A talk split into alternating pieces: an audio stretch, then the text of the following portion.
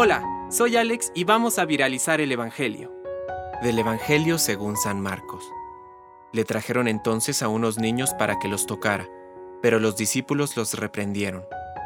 Al ver esto, Jesús se enojó y les dijo, Dejen que los niños se acerquen a mí, y no se lo impidan, porque el reino de Dios pertenece a los que son como ellos. Les aseguro que el que no recibe el reino de Dios como un niño, no entrará en él.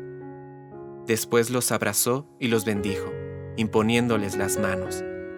Palabra de Dios. Compártelo, viralicemos juntos el Evangelio.